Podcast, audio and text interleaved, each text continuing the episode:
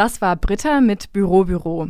Ich würde sagen, ein guter Demotivationssong und passend dazu gibt es für euch heute eine richtige Montagssendung, denn es geht um Einsamkeit und Langeweile und dann um Arbeit und Erschöpfung in Zeiten von Corona. Mit der Soziologin Stefanie Gräfe habe ich über Arbeit, Homeoffice, Erschöpfung und die Widerstandsfähigkeit telefoniert, die gerade von vielen erwartet wird. Sie hat spannende erste Beobachtungen gemacht zu den systemrelevanten Berufen und den Bewegungen, die sich gerade in der Arbeitswelt abzeichnen. Sie hat betont, dass es jetzt schwer abzusehen ist und sehr unterschiedlich ist, was Corona bei wem auslöst und wie es danach weitergeht. Homeoffice ist eben nicht gleich Homeoffice und systemrelevante Berufe werden auch nicht gleichermaßen benannt und behandelt. Für alle ähnlich ist gerade, dass immer noch niemand so richtig wissen kann, wie lange was dauert. Und diese Unsicherheit ist so ein Dauerzustand geworden, mit dem wahrscheinlich viele ihre Auf und Abs haben und einige sehr viel mehr Höhen und Tiefen oder Tiefen und Höhen. Das ließ sich in den vergangenen Interviews schon raushören.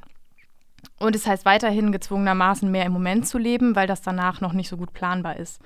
Und in diesen Umständen eine irgendwie annehmbare Normalität zu entwickeln, die sich jetzt nach mehreren Wochen vielleicht schon als Corona-Alltag bei einigen eingestellt hat. Diese Woche unterscheidet sich in Jena, ähm, unterscheidet sich in Jena trotzdem noch äh, der Alltag durch zwei Neuerungen. Ab heute könnt ihr, wenn ihr spazieren geht, die verschiedenen Mundschutztrends beobachten und über deren modische Qualität sinnieren.